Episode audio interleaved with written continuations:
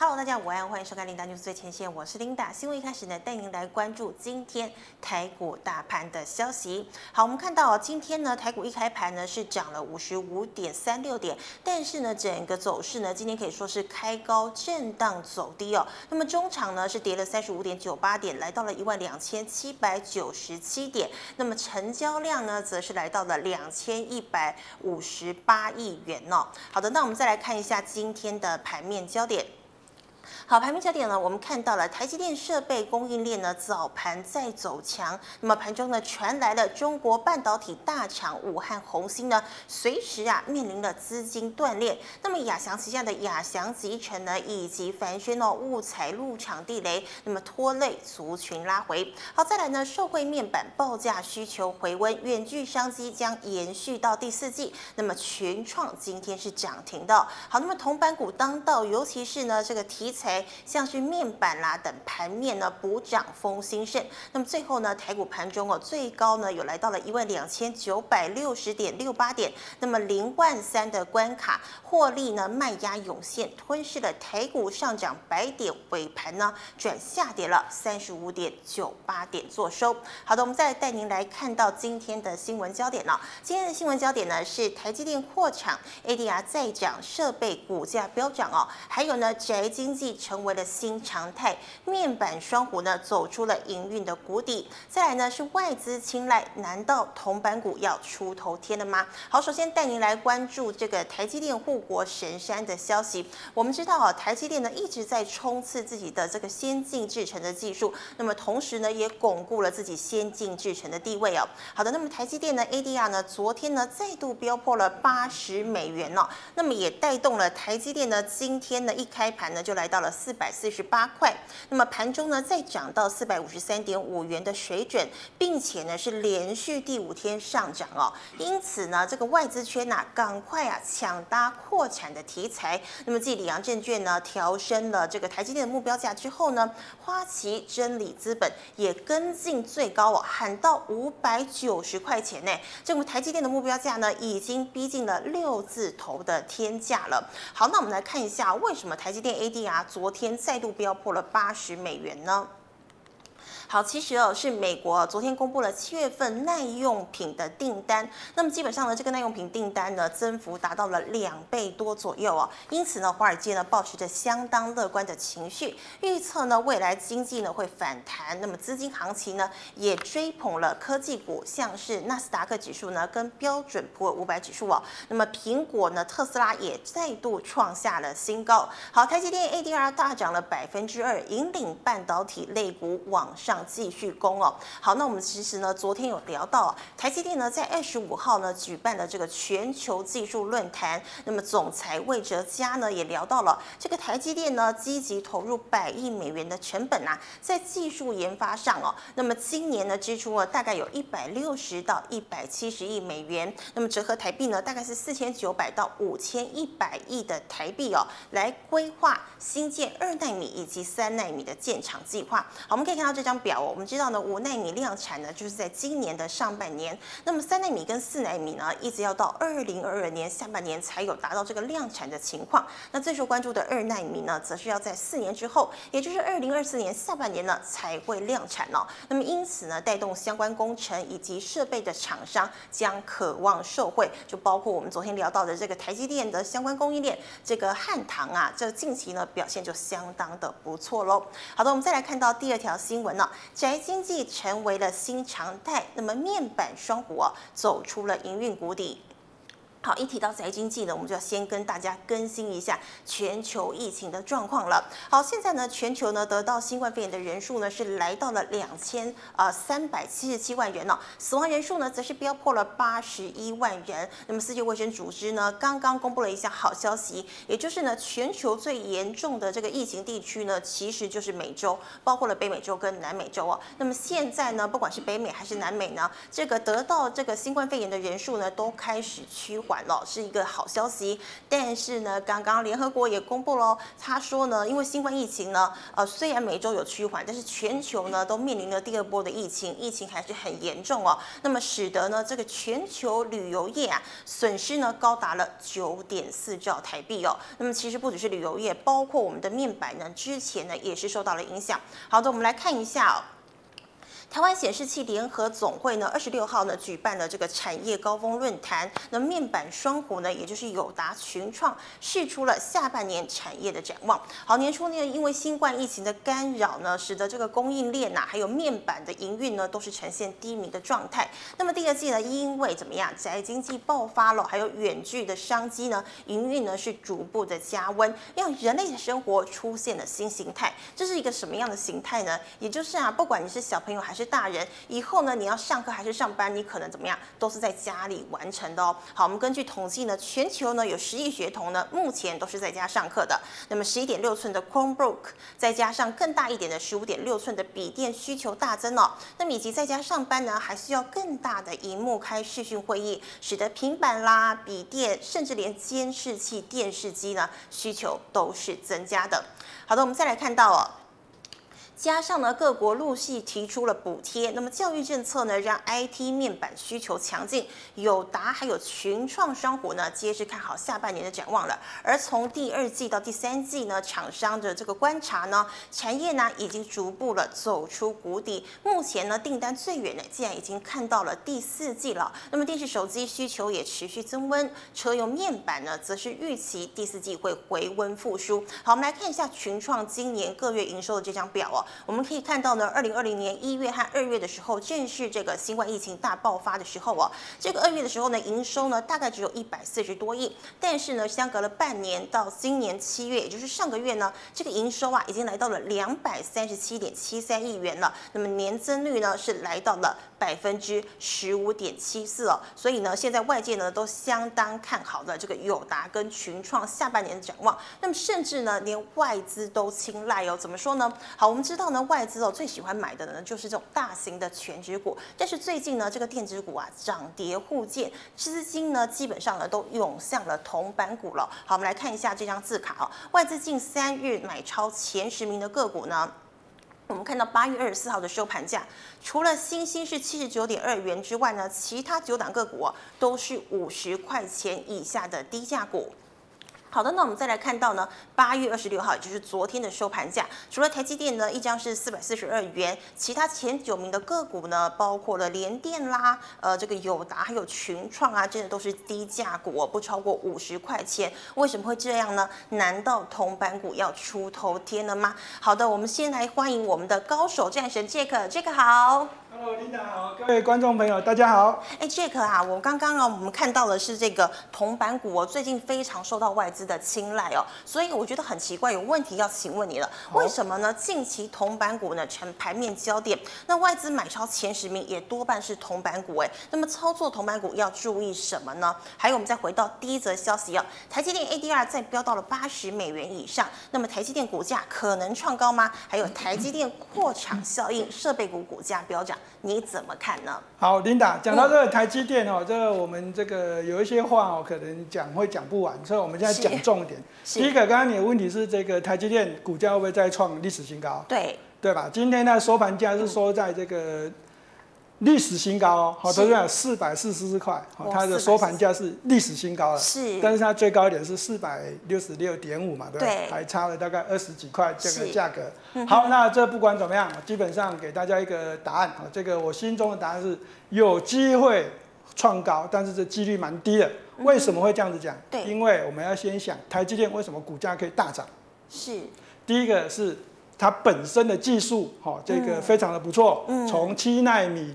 到七纳米 Plus，再到五纳米，好，中间还卡一个六六纳米，对不对？是。那现在直接跳三纳米，现在二纳米都出来了。嗯。好，那在这不断这个技术增长的情况之下呢，这订单是源源的不绝。对呀、啊，现在好热。对，原本的这个苹果的订单，好，那它有这个只有这个手机嘛，是，现在连笔记型电脑哦，全部都给的台积电吗？对，那苹果呢，自从把这个笔记型电脑的这一个晶片哦，从 Intel 改用这个 ARM 之后呢，哦，它的订单全部下给台积电。哦，真的、哦？对，那这个是十四，然后后面有英文的这个名称的这晶片，哦，这个从这个电子的这个讯息上面呢，电子产业讯息上面，好，这个晶片做出来这个效能哦，这个媲美这个 Intel 的这个 i 九。哦，这个非常的不错，真的。对，那第二个是什么？除了苹果来下单下增加之外，是还有 Intel，Intel，连 Intel 本身哦，是本来是敌人的，对啊，现在都下单来给台积电。是因为七纳米出包吗？呃，当然这个。Intel 的故事也是很很多啦，讲不完。那但是最主要的这个原因，当然就是它的技术制程哦，那这个已经开始追不上台积电哦，这是最重要的一个关键。是。那另外一个就是这个 Intel 本身的下游的这个厂商哦，那也对 Intel 这个持续这个持续抱怨哦，这个已经好几年了哦，这个放养的孩子哦，总是一直出来。是。啊，所以呢，哈，这个我们刚刚讲到台积电的股价为什么会大涨？第一个就是它的技术本身非常的不错。是。那第二个当然就是这个中国大陆跟美国关系的这个交恶的机会。是。好，在这个中俄。啊，中美啊，不是中俄，中美交恶的情况之下，现在川普政府对中国大陆这个打压，哦，是打压的蛮确实的。嗯，哦，那这个华为啊，哈，这个一枪毙命之后呢，好，接下来会有很多的这个问题延伸。嗯，所以呢，在这个半导体上面的这个竞争性，是，好，那美国当然很知道，哦，这个很清楚的知道台积电的重要性在哪里。对，因为它的这个隐形的战机。哦，上面所用的晶片就是台积电代工做出来的，真的非常厉害。对，所以他刻意的第一个就是扶持了台积电，是好，那 support 了台积电，嗯，好，这是必要的。嗯好，那再来呢？哈，这个讲到这个它的设备厂这个哦，我们刚才 Linda 的问题嘛，好，那台积电股价都有走高，设备厂这个地方是不是也会飙涨呢？对，好，那我们来研究一下。个人，我个人认为哈，这个设备厂哦，这个从红硕呢，哦，之前这个跌不疼娘不爱啊，就是，好成交量小的时候叫做爹不疼娘不爱，是，好，那到这个台积电股价开始哦，有慢慢的上涨，逐渐的上涨的时候，这个法人，好，投信法人最早一批是买在一百三十几块，嗯哼，就开始买进了三一三一的红硕，好，那这个导播麻烦三一三一的红硕来看一下，是，好，那一百三十几块啊，这你。看一下啊，哈，嗯，好，那这个现在是三百五十几，对不对？对啊，三百五十几嘞。第一批买进的投信法人已经赚一倍了。对呀。哦，如果都没有卖的话了，哎，对。所以呢，哦，这个股价已经是非常的不错了。那那我们再来看一下它这个六一九六的这个凡轩。嗯哼。哦，这个帆宣也是一样哦，凡轩的股价也是原本也是很少人在买进的。哦，是哦。但是它也是一样，哦，在曾经强涨了，尤其是最近这一两个月。它是台积电的供应链之一嘛，对不对？对，它是设备厂。嗯哼，设备厂。对，这设备厂哦，这个很明显的哦，这两档股票是一个代表性。嗯那三六八零的嘉登呢，哦，这一支股票呢也曾经的这个飙涨过。哦，那到可是哦，我们刚刚看到凡轩跟嘉登现在股价是下跌的。是。对不对？对。好，那这个导播，这是设备厂。设备厂现在有问题的地方是什么？好，我们来看一下这个供应链的股票，好吧？好，可是这个借个我先问一下，那台积电大联盟是不是有分设备跟上下游的供应链呢？对，你知道哈，我正要讲哈，刚刚是设备厂，我们现在看一下供应链。是。那六一八七的这个万润，嗯，六一八七的这个万润，今天股价就。刚好跟凡轩跟嘉登不一样，对不对？对啊，今天大涨哦。是。对，那它是最新纳入这个台积电的这个供应链的这个厂商。好，那再来看另外一只叫做一七八五的光阳科。光阳科。对，这一间公司呢，哈，这一间公司。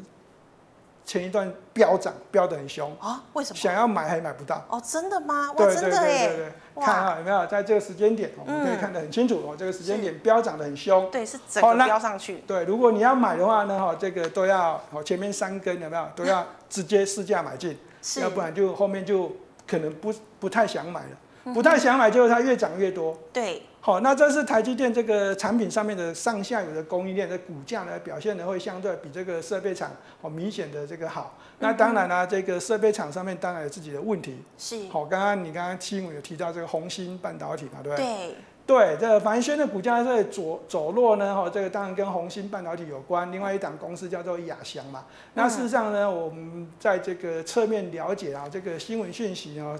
已经算慢了。哦，我们早在一个月前就知道，这么早，凡轩的在中国大陆的应收账款有一点问题。哇塞！好，那这可能是哪里知道这个消息的？嗯，这个消息不便透露，好不好？就只能讲侧面了解。OK，好，那这个另外一间公司叫亚翔嘛，那我们也大概知道，事实上这一件事情呢，哈，呃，这两间公司哈早就已经开始在搬机器了，是，因为没有钱嘛，嗯哼，所以就把设备搬回来。是，那这个凡凡轩呢，最近的新闻稿呢，哈，这个公司也说了，哈，那。他们这这对于这件事情，哦，这个应收账款的事情呢，哦，在事实上已经都一直有跟这个鸿星半导体在联络。对。好，那但是公司不敢往下讲。对啊。就讲到这里而已。就这么保守这样子。对，但事实上真的是有一些些问题。嗯。好，那所以呢，股价上面一定会表表现出来。对。好，凡事都有人早知道嘛，对不对？是。好，那这不管怎么样，基本上呢，我会跟大家讲，这个设备厂哦，即便哦没有这些问题的话，对台积电。接下来要在这个我们的竹科还有这个南科买地了嘛，对、嗯，还要增加一些新厂厂嘛，对。对，嗯。但是呢，哈，在这个我们这个国际会计准则上面哦，IFRS 上面呢，它有一个这个全部完工的入账法，哦，或者是说这个完工比例法，哦，每一间公司哦，这个基本上呢，这个投资们你还是要留意一下。这个设备卖出去，它的这个入账的时间哦都不一定，哦，那所以在对这个营收、获利、财务报表上面的影响，哦，还有股价上面的变动呢，还是要多留意一下，会比较好一点。嗯、是哦，所以台积电这个就像杰克所说的，其实这个呃设备股呢，目前也出了蛮多的问题嘛，吼。呃，就是我们不要太乐观的说，看到台积电股价上涨，就一定会说，哎，台积电整个大联盟，对，对，就整个大联盟的股价就会上涨。嗯哼，还是保守看待比较好。对对，对是好，那回到我们刚刚的这个问题哦，就是啊，这个近期铜板股为什么成成为了这个盘面焦点啊？对这个问题啊，事实上哦，我们应该好这个看一下下一页好不好？好，我们看一下这一页哦，就可以看得到很清楚，嗯、在台北股市呢，这个大涨创历史新高一三零三一。对，一三零三一之后哈，这个整个盘面的这个特色哦，根据我个人的观察哦，第一个就是这个市场轮涨轮动的速度，嗯，它的速度是越来越快的。是。那为什么会有这种情形呢？因为这个股价哦，这个涨到特定的高点的时候，我们就是一定的高点之后呢，哦，就一定会有追价意愿比较薄弱的。嗯。哦，那这种情况是这个心交易者的心理所造成的。心态上。对，涨得太多，我一定会不想买了。那不想买，要找谁买？对，早还没涨的买嘛，对不对？Uh -huh. 那同一个类股上面，它就会有轮动轮涨的这个这个情况。那整个股市呢，也是一样，会有高价股开始在往中价股甚至低价股的这个地方移动。好、uh 这资金会这样子轮。那第二个是什么？第二个是现在涨到这个一三零三一。对，琳达，你知道台北股市涨了多久吗？我觉得自从应该。好几年，这种呃，好几年了哈，好，不管答案好，好几年就叫做标准答案，好不好？好，是这样可以了哈。台北股市已经涨了很多年，嗯，所以呢，哈，这个我刚刚讲的，有一些股票已经涨了很多，那现在这个市场上没有涨很多的，回去看一下，还是低价股。是。所以呢，这资金会这样一直不停的往下走，一直不停的往下走。现在就轮到这个铜板股，其实不会觉得很奇怪。是。好，那在第三个就是这个市场，我刚刚讲的交易心理嘛，哈、嗯。那这个交易者都会认为说，现在买高价股，对。好，它的风险会大于低价股，因为高价股随便一跌，对呀、啊，几十块就是几万块，一张就几万块了。对。所以买低价股啊，好像比较安心一点点。对，对，这是心理因素。好，对，所以呢，哈，这个外资在这个地方做这个动作呢，哈，我个人认为跟这个整个市场的这个脉动有关系。嗯。另外一个当然就是这个景气循环的关系啊，那有一些景气循环，呢，或应该就是过去都没有表态的嘛，像航运股嘛，最近哦，最近一直涨，对。对嘛，啊，过去的面板股群创有达也没有什么表态嘛，对。好像也没有。对嘛，最近好像也感觉还不错了嘛。是。所以外资来买这些股票，我觉得都。算是合理的，算是合理的。对，好，所以就像杰克讲的，其实这个呃，轮到了这个所谓的铜板股，其实这也对应着外资对应着这个投资人的心态，本来就会说，哎，高价股买买到一阵之后，他就开始往中阶，然后再往低阶这样买，所以是合理的。对，这个趋势啊，嗯、这个基本上就是交易心理的关系啦。嗯。好，那另外一个，当然我说过了，这个所谓的航运股跟这个面板股，它在基本面上面都有一些这个比较好的这个。变化，嗯，哦，所以这个资金呢很容易就会往这个地方集中。是，那所以最近呃，铜板股会应该会呃，这个涨势应该会维持一阵子，对不对？呃，我个人认为现在这个阶段呢、啊，当然这市场的轮动轮涨的速度很快、啊嗯，那基本上呢，哦，大家买这个低价股还是会比较安心一点，所以呢，这个涨势应该还是会持续下去，几率比较高。是，对。好好，今天非常谢谢杰克精彩的分析，谢谢杰克、哎。好，谢谢。好，观众朋友们，今天呢，杰克呢一样呢跟我们分析的这三条新闻呢、哦。那么刚刚呢，Linda 也做了问题，如果呢你还是听不懂的话，没有关系，记得扫一下杰克的 QR code 加入 Liet，。杰克的 QR code 呢是小老鼠 MHC 四六七六 H，有任何问题呢，杰克都会回答你啊、哦。那最后呢，喜欢我们节目内容的朋友呢，欢迎在脸书还有 YouTube 上按赞、分享以及订阅。好，我是琳达，谢谢大家，我们明天见喽，拜拜，拜拜。